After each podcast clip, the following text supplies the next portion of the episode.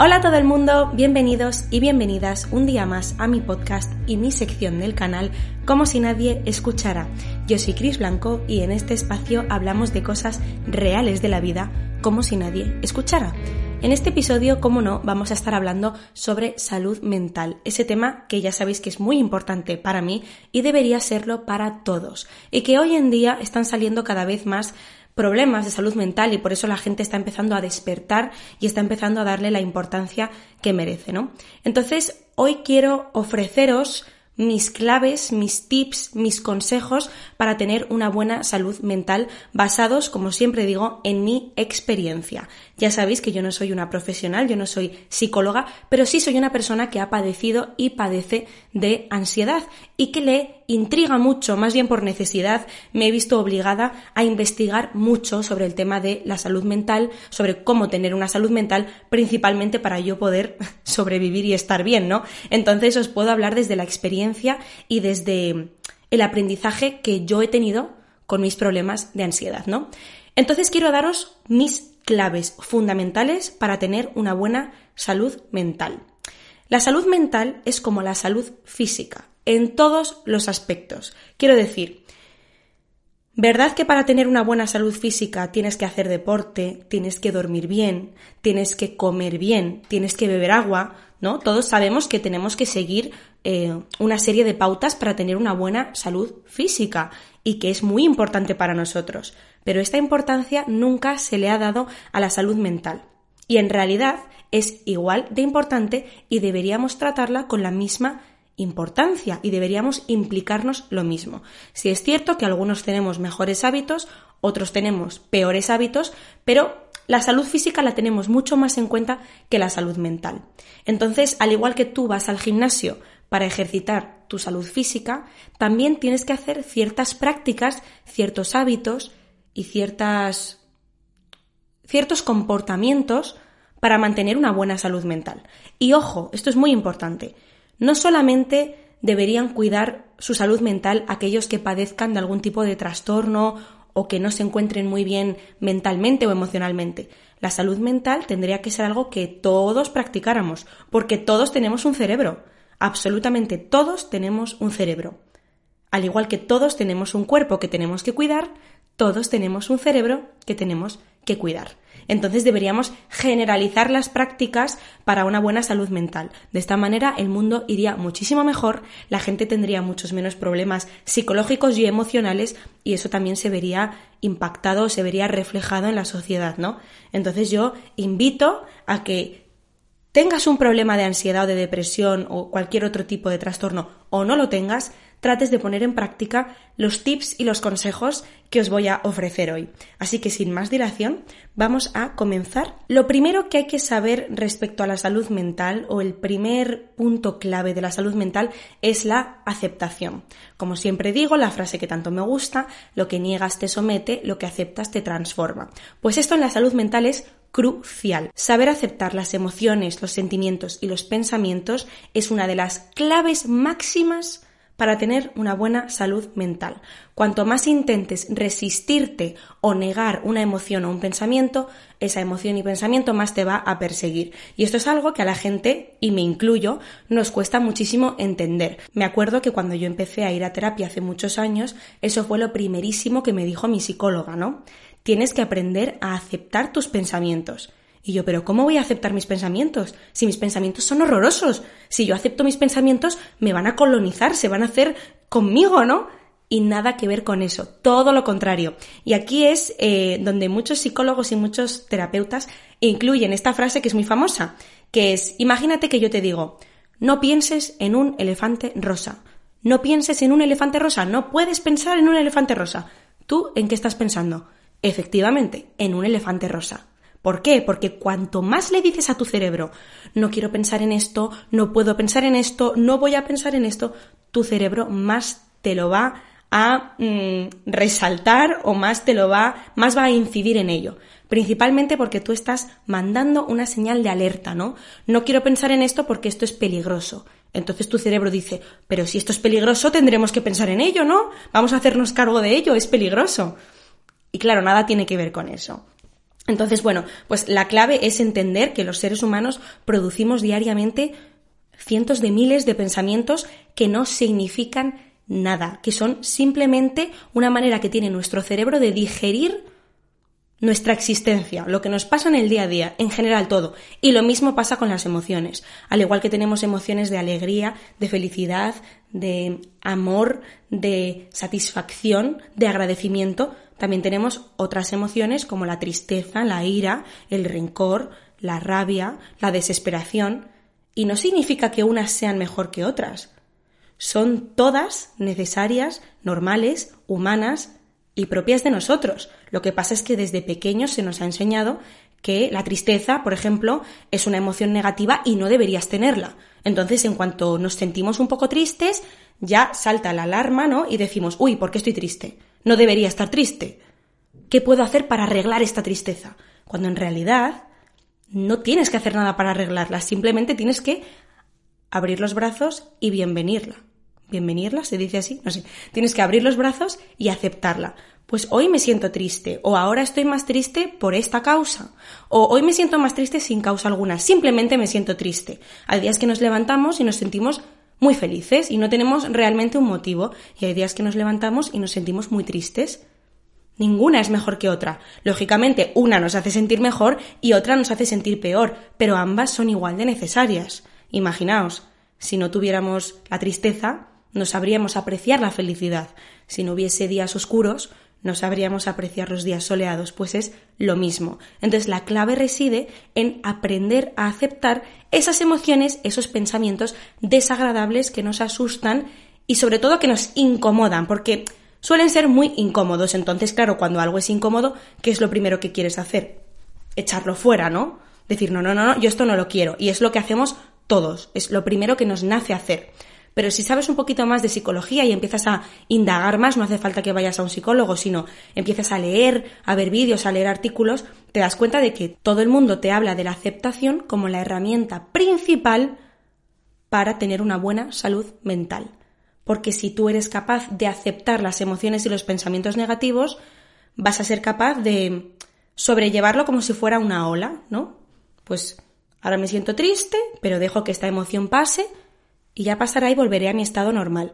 Sin embargo, si yo intento resistirme a esa emoción o a ese pensamiento, va a perdurar más en el tiempo porque le estoy diciendo a mi cerebro que es algo peligroso, con lo cual debemos preocuparnos por ello. ¿No? Entonces, una metáfora, por así decirlo, que yo encontré en un libro que os quiero recomendar muchísimo en este vídeo, que lo tengo por aquí, a ver, este libro que se llama You Are Not a Rock. Yo lo tengo en inglés, es de Mark Freeman, pero también está en español y se llama Entrena tu mente. Y habla muchísimo eh, de la salud mental y de la aceptación. En general habla más de la ansiedad y de trastornos relacionados con la ansiedad más que la depresión, pero en realidad da igual, porque es que literalmente es una guía em, para tener una buena salud mental, aquí lo dice. Es una guía paso a paso para tener una buena salud mental y se llama no eres una roca, que exactamente lo que te está queriendo decir es no eres una roca, por lo tanto vas a tener pensamientos negativos, vas a tener emociones negativas, eres vulnerable, vas a tener días mejores y vas a tener días peores y la clave está en aceptarlo. Aunque sea difícil, porque nadie dice que sea fácil. De hecho, al principio, cuando a mí me empezaron a, comentar esto de tener que aceptar las emociones y los pensamientos negativos, para mí era como, pero vamos a ver de qué estamos hablando. No puedo aceptar esto, esto es algo que me duele, esto es algo que no me gusta.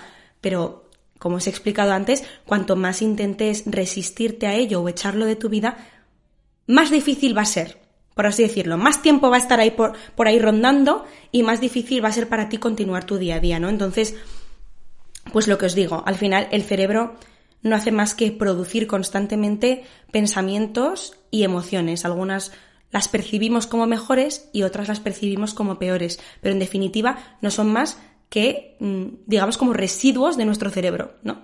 Entonces ahí es donde entran los pensamientos intrusivos. Un pensamiento intrusivo es básicamente todo aquel pensamiento que nos asusta, que no nos gusta, que nos incomoda y que nos preocupa. Entonces, un ejemplo de un pensamiento intrusivo sería, por ejemplo, si yo voy conduciendo y de repente me viene un pensamiento que es, ¿y si yo ahora pego un volantazo? Estoy segura de que muchos habréis tenido alguna vez algún tipo de pensamiento de este estilo. O ¿y si ahora me tiro a las vías del tren? Que son como pensamientos súper mm, irracionales que aparecen de repente y que lógicamente nos asustan, ¿no? Mientras que una persona que no tiene necesariamente problemas de salud mental es capaz de ver este pensamiento como un pensamiento irracional, algo que ha pasado de repente pero que no tiene mayor importancia y es capaz de seguir a sus cosas, seguir trabajando, seguir estudiando, una persona que tiene ansiedad, por ejemplo, lo que hace es preocuparse excesivamente por ese pensamiento, digamos que asignarle un significado como decir, si he pensado esto es por algo, empiezas a preocuparte, empiezas a hacerte bola y lo que empezó siendo un pensamiento sin ningún tipo de significado sobre ti, ha acabado siendo un problema para ti. ¿No? Porque empiezas, porque he pensado esto, esto significa que estoy loca, ¿será que realmente yo quiero pegar un volantazo? ¿será que yo no quiero vivir? Y entonces empiezas ruku, ruku, ruku. Con el ruku, ruku, como decimos Dani y yo, mi novio y yo, mi novio siempre le dice el ruku, ruku. O sea, cuando ve que yo estoy así sobrepensando y que me estoy rayando más de la cuenta, me dice, ya estás con el ruku, ruku. Pues empiezas con el ruku, ruku, ¿no? A hilar un pensamiento con otro y hacer un mundo de ese pensamiento que realmente no significa nada sobre ti, no dice nada sobre ti, no quiere decir ni que estés loca, no quiere decir ni que tengas ningún tipo de problema, ni que realmente lo vayas a hacer. Nuestro cerebro es capaz de producir cualquier tipo de pensamiento. Tú piensas que te puedes imaginar un unicornio rosa con un cuerno de diamantes Swarovski que vuela. ¿Eso significa que existan realmente esos unicornios? No, simplemente tu cerebro es capaz de producir esas cosas. Pues lo mismo con los pensamientos intrusivos. No quiere decir nada sobre ti. Entonces, esto es muy fácil decirlo, pero muy difícil hacerlo. ¿Y cómo se consigue esto? Pues con la práctica, ¿no? Poco a poco, cada vez que te venga un pensamiento, cuando digo pensamiento también me refiero a emoción, eh, también me refiero a mm, sensación, ¿vale? Cada vez que te vengan estos pensamientos, emociones o sensaciones intrusivas, Saber identificarlo como tal, saber decir, mm, ojo, esto es un pensamiento intrusivo, ya sabemos que esto no significa nada sobre mí, simplemente es mi cerebro haciendo de las suyas, no voy a reaccionar, no voy a, darle la importancia que, que mi cerebro quiere que le dé y voy a continuar a mis cosas. Si es seguir conduciendo, pues seguir conduciendo. Sabiendo que el pensamiento puede estar por ahí rondando y yo puedo seguir haciendo mis cosas. Si yo quiero llegar de A a B, por ejemplo, de Madrid a Barcelona, en ese trayecto a mí me pueden surgir 200.000 pensamientos, pero yo no voy a parar el trayecto porque me haya surgido uno que me incomode o que me dé miedo. Yo tengo que seguir yendo de A a B. Y cuanto más pones esto en práctica, cada vez más fácil es ir identificando y aceptando esos pensamientos y esas emociones como intrusivos y como eso, simplemente eso, pensamientos y emociones, punto. Parte de la vida, parte de, del, del cerebro y parte de las cosas que pasan en mi cerebro, ya está. No significa nada más. Y entonces, claro, cuanto más lo vas aceptando, pues tu cerebro poco a poco va reconociendo que no son peligrosos. Que no son peligrosos y que no tienen importancia. Y entonces cada vez le vas dando menos importancia, cada vez te preocupa menos, cada vez te genera menos ansiedad, cada vez estás más... Puedes digamos, como aceptarlo mejor, como algo que va y viene. Y esto es lo que, que me enrollo muchísimo, os estaba hablando del libro este que eh, dice una metáfora súper buena que a mí me ayudó mucho a entender esto de la aceptación, ¿no? Y es que los pensamientos son como nubes en el cielo. Es como el clima de nuestro cerebro, por así decirlo. Nosotros, hay días que vamos al trabajo, por ejemplo, y hay días que es un día soleado y que no hay prácticamente nubes, ¿no? Y decimos, ay, qué día más bonito. Y vas al trabajo, ¿no? Y hay días que sales a la calle y hay una tormenta, unas nubes negras increíbles. Y dices, joder, qué día más malo. Pero sigues yendo al trabajo. Pues con los pensamientos es lo mismo. Hay días que tienes pensamientos que tú consideras, ay, qué bonitos, qué bien, qué feliz estoy, y vas al trabajo, y los otros días en los que tengas pensamientos negativos, intrusivos, emociones que, que te incomodan, igualmente tú tienes que ir al trabajo y sabes que no es más que el tiempo, el clima de tu cerebro. Punto. A veces hay nubes más bonitas, a veces hay nubes más feas, pero no son más que nubes. Punto. Tú no cambiarías tu vida, tus prioridades o tus valores por el tiempo que hiciera en la calle, ¿verdad? Pues lo mismo con el cerebro. Los pensamientos son como nubes en el cielo. Sé que al principio puede costar un poco entender esta metáfora, Pero os pido que la escuchéis varias veces hasta que lo interioricéis, porque a mí me costó una barbaridad, pero os juro que es clave, clave. O sea, sin esto yo creo que no vamos a ningún lado. Y esto vale para, para todo. En general es para una buena salud mental, ¿no? Entonces los pensamientos son como nubes en el cielo. Es el clima que hay. Hay que aceptarlo, ¿no? Tú no puedes cambiar las nubes del cielo, ¿no? Por más que lo intentes, ya está. Hoy hace un mal día, hoy hace un mal día, ya está. Yo voy a seguir haciendo las cosas de mi día a día. Voy a seguir haciendo aquello que se alinee, ¿se dice alinee? Creo que sí. O que vaya en concordancia, o en consonancia.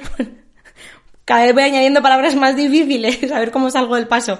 O que vayan, o que estén de acuerdo con lo que tú realmente quieres hacer, ¿no? Pues si yo quiero ser una empresaria de éxito, yo tengo que ir a trabajar, yo tengo que trabajar todos los días. Entonces me va a dar igual que haga bueno o que haga malo, tener buenos pensamientos o tener malos pensamientos. Yo tengo que seguir haciendo lo que va de acuerdo con lo que yo realmente quiero. O si quiero mucho a mi novio y quiero ir a ver a mi novio, no voy a dejar que un pensamiento intrusivo me impida ver a mi novio. Que ese pensamiento está ahí haciendo ruido por detrás, molestando como una mosca. Sí, puede estar ahí, no importa. Vale, estás ahí. ¿Qué? ¿Qué? Ya te veo. Ya te veo, estás ahí. Pensamiento intrusivo. Que eres muy toca pelotas, con perdón. Ya te veo. Pero yo voy a seguir haciendo mi vida.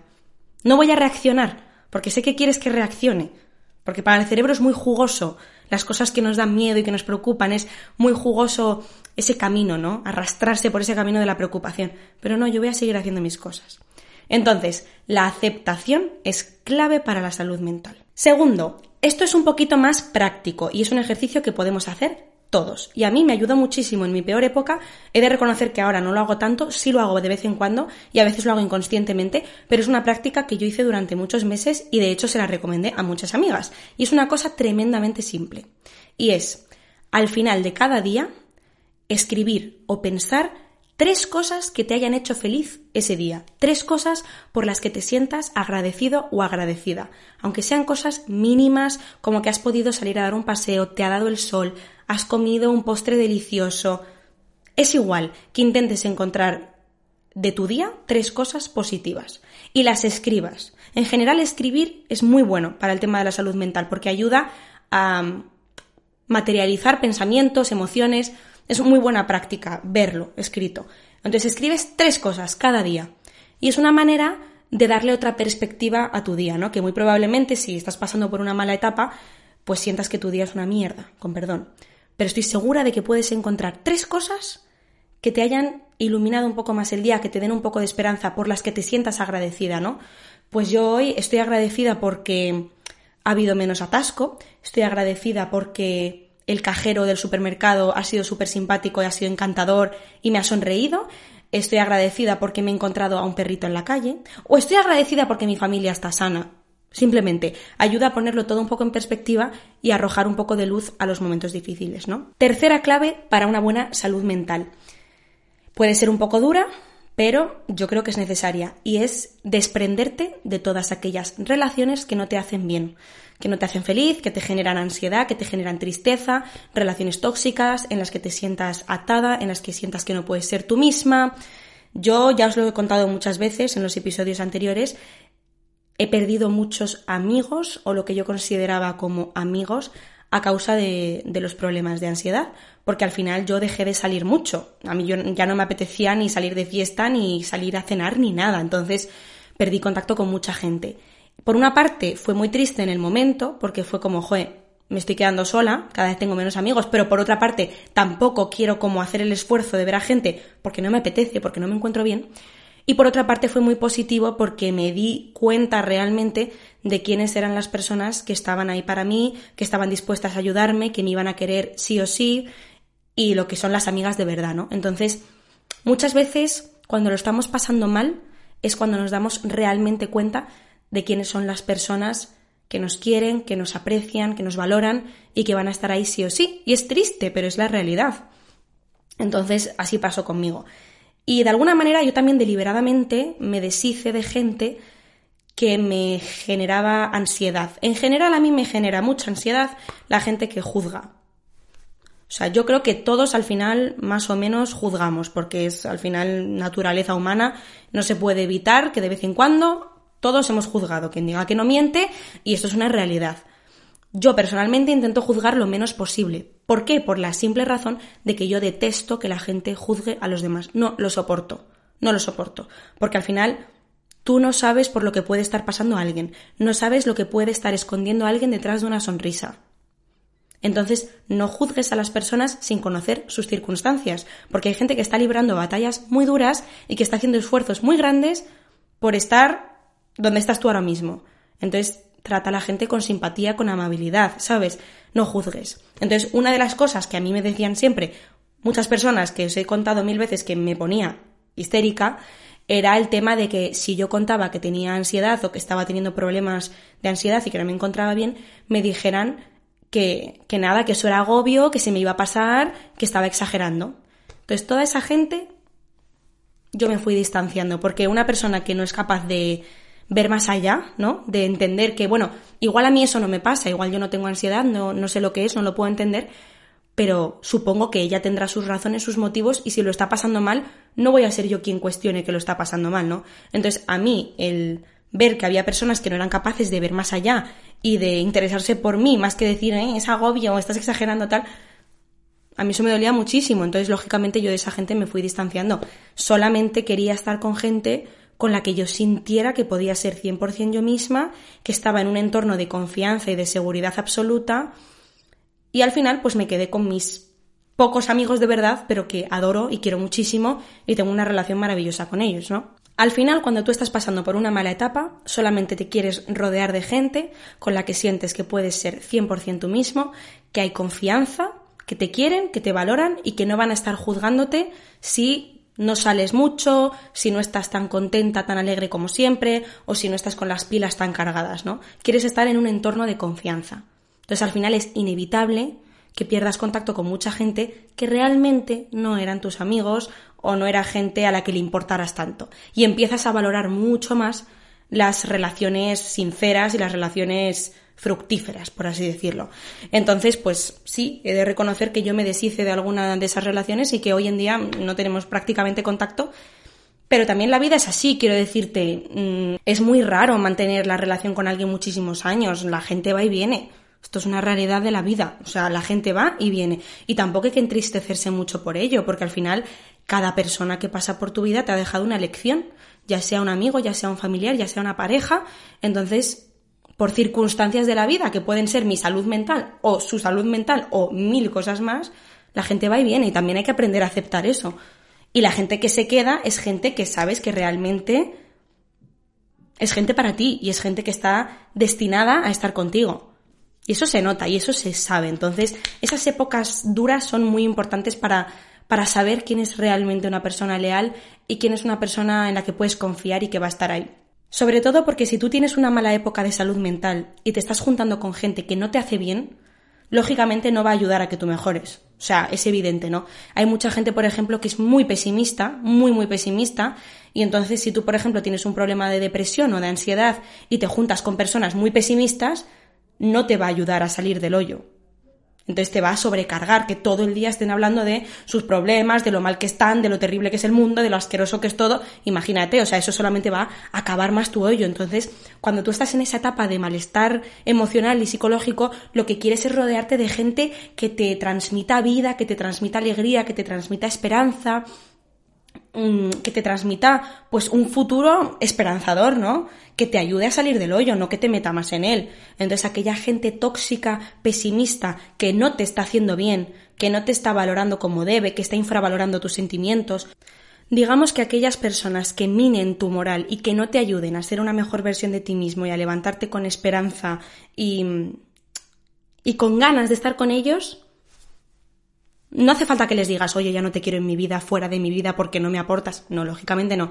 Pero si no te apetece quedar con ellos o no te apetece hablar tanto con ellos, pues perfectamente tómate la licencia de hacerlo porque necesitas priorizarte cuando estás mal. Tienes que priorizarte. Entonces, aunque a veces pueda ser un poco egoísta, hay que hacerlo, porque si no, mm, realmente no vas a salir nunca del hoyo. Muy relacionada con la anterior, la siguiente clave para una buena salud mental es dejar de consumir contenido negativo, contenido que te violente, contenido que te haga sentir triste. Hoy en día con las redes sociales estamos bombardeados constantemente de contenido y muchas veces ese contenido no es un contenido positivo, no es un contenido agradable y es un contenido que te puede, digamos, como triguear, que te puede desencadenar pues un proceso emocional negativo. Entonces, si tú eres una persona que está deprimida, está más triste de lo normal, más desganada de lo normal y te aparecen vídeos que hablan sobre la muerte o sobre cosas muy tristes, sobre enfermedades, aunque sea la realidad de la vida, no importa, tú en ese momento estás especialmente sensible, entonces tienes que tener cuidado con las cosas que consumes, porque Basta que tengas un día que estés un poco mejor para que de repente te metes en Instagram o en TikTok y empieces a ver un vídeo sobre una historia muy triste que te traumatiza o que te impacta, especialmente si eres una persona sensible. Yo soy una persona muy sensible y a mí cualquier contenido que sea triste, que sea dramático, que cuente una historia pues impactante, me deja traumatizada por días. Entonces por eso os lo digo, porque siento que a muchas personas que nos pasan estas cosas de ansiedad y de depresión y tal, os podéis sentir identificados conmigo. Entonces, procura tener cuidado con lo que consumes. Si sabes que hay ciertas cuentas de Instagram, de TikTok, o programas de televisión o series de Netflix que hablan sobre temas que te desencadenan ese malestar, no lo veas. Y esto no quiero que suene a generación de cristal, te estás protegiendo de la realidad, no, simplemente estás pasando por una etapa muy sensible en la que tienes que remontar, tienes que volver a subirte los ánimos, ya cuando vuelvas a estar bien y vuelvas a estar como un toro, ya si quieres te pones todas las series de, crímenes que quieras y todos los dramas que quieras. Pero ahora mismo, si estás en un momento complicado, pues no, no te eches más piedras a la espalda, me explico. O sea, procura consumir cosas que te alegren, que te distraigan, que te den mensajes positivos. Pues por ejemplo, yo empecé a seguir a un montón de cuentas en Instagram, que anda que no hay cuentas en Instagram de frases positivas, de psicología, que tampoco me estuvieran hablando todo el día de la ansiedad o que estuviesen todo el día publicando de síntomas de ansiedad y no sé qué, porque al final eso lo único que hace es retroalimentarte otra vez la ansiedad, pensando en lo mismo y no sales de, de ese círculo, ¿no? Se trata de consumir contenido que te entretenga y que sea positivo, pero que tampoco esté hablando todo el día de la depresión y de la ansiedad, porque entonces no te vas a distraer nunca de tu problema. Y gran parte del problema es que al final te acabas obsesionando con tu propio problema. o sea, gran parte de la ansiedad, por ejemplo, es que te acabas obsesionando con la propia ansiedad, por lo que hablamos en el episodio de cómo la ansiedad cambió mi vida, que son experiencias muy desagradables que, digamos, que dan mucho pie a la obsesión, ¿no? Ya estar todo el día pensando sobre la ansiedad, sobre cómo curarte, sobre me explico, ¿no? Entonces, intenta consumir un contenido positivo que te guste, que te distraiga, porque es importante, más que distraerte, poner tu atención en otra cosa.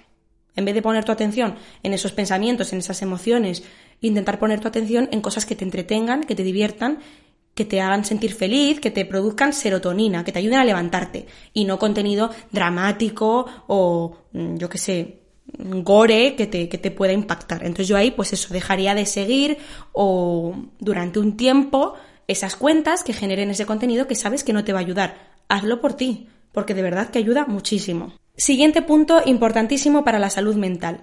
Establecer horarios y rutinas. Esto para mí es fundamental. Hay gente a la que esto no le afecta en absoluto y hay gente a la que le afecta mucho. Yo conozco personas que son capaces de acostarse todos los días a las 6 de la mañana sin tener que trabajar ni nada, ¿eh? simplemente por gusto. De acostarse a las 6 de la mañana y levantarse a las 5 de la tarde y comer a las 7 de la tarde y cenar a las 3 de la mañana. Yo, si hago eso, me tenéis que llevar automáticamente al hospital. O sea, directamente porque yo no podría llevar esa vida como tan desajustada. Hay gente que puede, perfecto, pero en general las personas que padecemos de algún tipo de enfermedad, barra trastorno, barra llámalo como quieras, mental, necesitamos tener rutinas, porque al final es algo que puedes controlar, por así decirlo. Entonces, el tener un mínimo control sobre tu vida te hace sentir mejor. ¿Para qué engañarnos, no? Si tú sabes que te levantas a las 8, que desayunas, que vas a hacer deporte, que luego vienes a comer, son cosas que aunque cueste muchísimo y especialmente con la depresión, yo lo sé porque lo he leído mucho, yo afortunadamente no he sufrido de depresión, pero sí que sé bastante sobre el tema y he estado rodeada de gente que sufre de depresión, yo sé que con la depresión es mucho más difícil mantener unos horarios, ya que son cosas que cuestan un montón, ¿vale? Pero aunque cueste muchísimo, es muy importante tener horarios y rutinas. Rutinas de sueño, rutinas de comida, rutinas de hacer deporte, rutinas de ir a trabajar. Como he dicho antes, al final es una manera de tener parte de tu vida controlada y eso te va a hacer sentir mejor. Sobre todo si eres una persona con ansiedad, que sabemos que todas las personas con ansiedad queremos tenerlo todo bajo control y ese es parte del problema, si no el problema pues tener una rutina te ayuda a sentir que al menos hay algo que puedes tener organizado y que puedes tener controlado. Además de que, por supuesto, ayuda muchísimo al bienestar. Al final, tener un reloj biológico te va a ayudar muchísimo a sentirte mejor. Seguro que os ha pasado algún día que habéis dormido mucho más de la cuenta, que os habéis acostado mucho más tarde o que habéis comido mucho más tarde, que de repente es como que se os descolocan los horarios y os sentís peor. Y yo, de hecho, lo noto muchísimo. Los días que descuido un poco las rutinas, que tampoco es que yo tenga una rutina súper estricta, ni muchísimo menos. Además, estas, estas cosas que os estoy diciendo, tiendes a aplicarlas mucho cuando estás mal. Cuando estás bien, se te olvidan y entonces dejas de hacerlo, cosa que nunca hay que hacer. Esto hay que hacerlo. Estos puntos clave que os estoy diciendo deberíamos hacerlos tanto cuando estamos bien como cuando estamos mal, ¿no? Pero yo sí recuerdo tener una rutina porque a mí eso me ayudaba a sentirme mejor.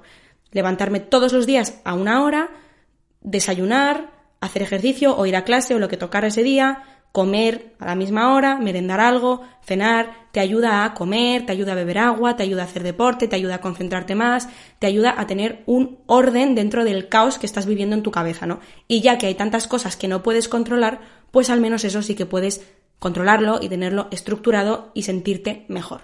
Entonces, aunque sea una cosa que es difícil, muchas veces es muy conveniente que lo apliquemos. Así que horarios y rutinas, muy importante de la mano con esto de los horarios y de las rutinas. Súper importante, no me voy a cansar de decirlo, sé que es muy obvio, pero es la realidad, comer bien y hacer deporte. Sobre todo para mí, hacer deporte. Hacer deporte para mí ha sido crucial. Yo ya os he contado alguna vez que me gusta mucho salir a correr y salir a correr ha sido una de las grandes medicinas para mi ansiedad, por así decirlo. Si no te gusta salir a correr, no importa. Encuentra cualquier otro deporte que te haga sentir bien, que libere endorfinas, que te haga mm, concentrarte ese rato en otra cosa, que haga que liberes tensiones. Al final el deporte, de verdad, es que no paramos de decirlo, pero es verdad, es súper beneficioso. Por supuesto es muy bueno para el físico y es que está demostrado científicamente que hacer deporte ayuda muchísimo a tener una buena salud, no solo física, sino también mental. Especialmente si son temas de cardio. Salir a correr, jugar al baloncesto, jugar al tenis, jugar al fútbol, elíptica, comba, salir a caminar, da igual. Moverse, moverse. Entretenerse moviéndose. Eso es súper importante. Y comer saludable también. Al final, este dicho, Mensana incorpore sano, se dice así, ¿no? No sé por qué lo he dicho con acento italiano. Parece que estoy ofreciéndote una pizza, ¿sabes? Pero no, me entendéis. O sea, al final es muy importante tener una mente sana y un cuerpo sano. Entonces, el deporte ayuda a conciliar esas dos y comer bien también. De hecho, mi hermana siempre me contaba que, aquí esto ya es, estoy divagando totalmente, que había un estudio que relacionaba la salud mental con la salud del estómago. O sea que si tienes problemas de estómago es más probable que tengas problemas de salud mental. Y hay muchos estudios que hablan sobre eso. No he investigado mucho de eso, pero vamos, que está relacionado. Entonces, pues imaginaos lo importante que es comer sano. Además que también te hace sentir mejor. E insisto, son de las pocas cosas sobre las cuales podemos tener cierto control. Entonces, ya que podemos hacerlo, pues vamos a hacerlo bien. Aunque cueste, vamos a hacerlo bien. Siguiente punto clave para la salud mental. Hacer un detox de redes sociales. Hacer una pausa de redes sociales, liberarte de las redes sociales durante un tiempo es clave para resetear el cerebro, para darle un descanso a tu cerebro y recuperar tu salud mental. Como yo digo siempre, haré un episodio muy especial hablando sobre las redes sociales, el impacto que han tenido en nosotros, en la sociedad, en nuestra salud mental. Quiero hablar más de esto, pero os voy haciendo una premisa. Las redes sociales nos han fastidiado un poquito el cerebro, ¿no? O sea, creo que es uno de los motivos por los que actualmente hay tantísimos jóvenes especialmente que sufren de problemas de salud mental. La constante comparativa de mm, mirar a tu amigo o, o, no a tu amigo, a un desconocido que tiene una vida supuestamente perfecta, ¿no? Que tiene una salud mental perfecta, una salud física perfecta, dinero, fiesta, amigos. Al final hace que constantemente nos estemos comparando con realidades que no son verdad, o sea, en realidad son irrealidades. ¿Por qué? Porque no es real, nadie tiene una vida tan perfecta. Pero nos engañamos, nos engañamos o nos engañan y al final pues vivimos pensando que nuestra vida es asquerosa y que la vida de los demás es maravillosa y eso constantemente está minando nuestra autoestima y nuestro amor propio y nos está generando muchísimos problemas. Yo, por ejemplo, cuando empecé con los temas de la ansiedad no quería saber nada de la gente saliendo de fiesta, de la gente yéndose de viaje. ¿Por qué? Porque sentía que era algo que yo en ese momento no podía hacer porque no me sentía capaz de hacerlo, porque tenía unos niveles de ansiedad desorbitados y no me hacía bien, no me hacía bien estar constantemente viendo a gente irse de viaje, salir con amigos, pasárselo bien y ser extremadamente feliz. No es que yo no me alegrara por la felicidad de los demás, muchísimo menos, sino que me comparaba con ellos y pensaba que yo era una basura y que qué estaba haciendo yo mal en la vida y por qué me había pasado esto a mí y en vez de coger coraje y esperanzas, lo que hacía era victimizarme y hundirme más en el pozo. Entonces, de vez en cuando, hacer un detox de redes sociales es súper necesario para dejar de recibir además constantemente esa información bombardeada, ¿no? Ya sea de noticias, de tus amigos, de pum, pum, pum, todo el día. Eso al final pensad que es nuestro cerebro estando constantemente sobreestimulado, ¿no? O sea, cuánta información tiene que digerir nuestro cerebro al día. O sea, no solamente de la realidad, sino de la realidad de redes sociales. O sea, es muchísimo. Entonces creo que es muy conveniente de vez en cuando hacer una pausa en redes sociales, que no implica que tengas que desactivarte todo y desinstalarte todo, no hace falta. Simplemente con que reduzcas la frecuencia con la que visitas Instagram, TikTok, Twitter, WhatsApp, me da igual, te va a ayudar muchísimo. De hecho, yo ahora utilizo mucho las redes sociales por vosotros y por mi podcast y por esto que es mi ambición y mi vida entera y lo adoro. Si no, yo estoy segura de que lo utilizaría muchísimo menos porque, por ejemplo, por WhatsApp cada vez hablo con menos gente. O sea, yo cada vez tengo menos WhatsApps, cada vez me habla menos gente y cada vez hablo yo a menos gente y mientras que antes sentía una necesidad de que me escriba todo el mundo, que me escriba todo el mundo, ahora es que no me puede dar más igual. O sea, tengo cuatro conversaciones y no quiero más. es que no quiero más. Si tengo más ya me agobio. Así que detox en redes sociales. Y finalmente, la última clave que os puedo ofrecer sobre salud mental es encontrar un hobby. Encontrar algo que te guste hacer, algo en lo que puedas invertir tu tiempo y que te haga poner tu foco de atención en otra cosa que no sean tus problemas, tu ansiedad o tu depresión. Pueden ser mil cosas, puede ser lo que tú quieras que sea.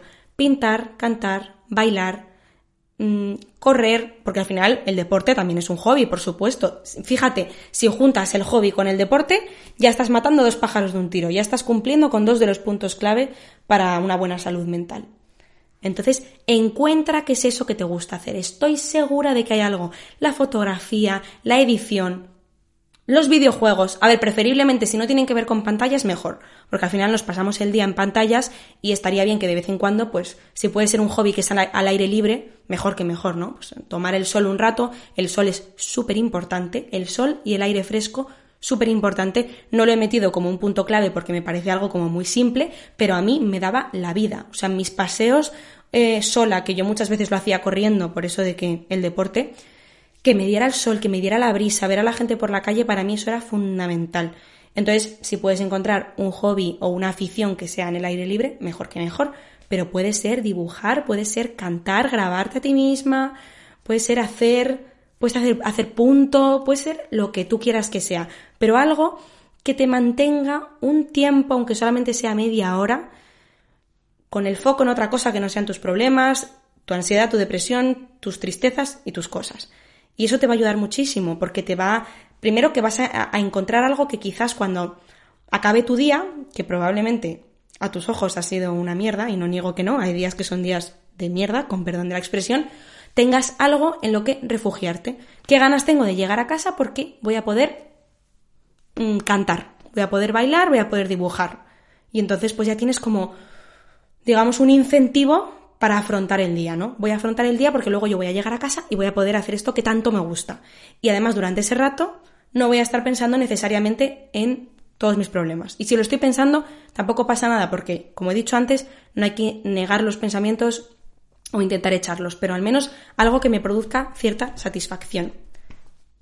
En general, como podéis ver, son cosas que parecen muy evidentes, y que no siempre son fáciles de hacer. Cuando estás en un mal lugar mentalmente, cuando no te encuentras bien mentalmente, es mucho más difícil aplicar todos estos puntos que cuando te encuentras de maravilla, lógicamente. Como he dicho antes, la idea es que esto se aplique siempre, ¿no? Como veis, son cosas fáciles, en el sentido de que son asequibles para todos.